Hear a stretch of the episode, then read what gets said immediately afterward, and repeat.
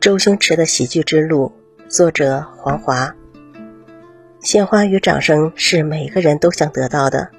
在茶楼当过跑堂，在电子厂当过工人的周星驰也不例外。然而，现实与梦想之间的距离总是很遥远。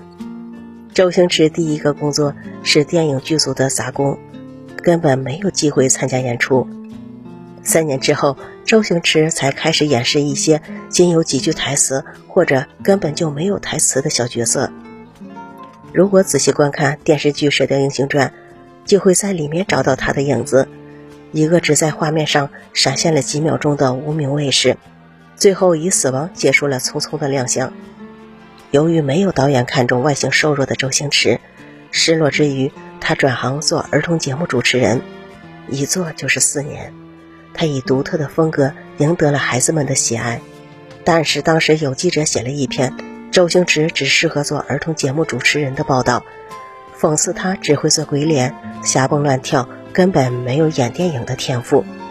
这篇报道深深刺痛了周星驰，他把报道贴在墙上。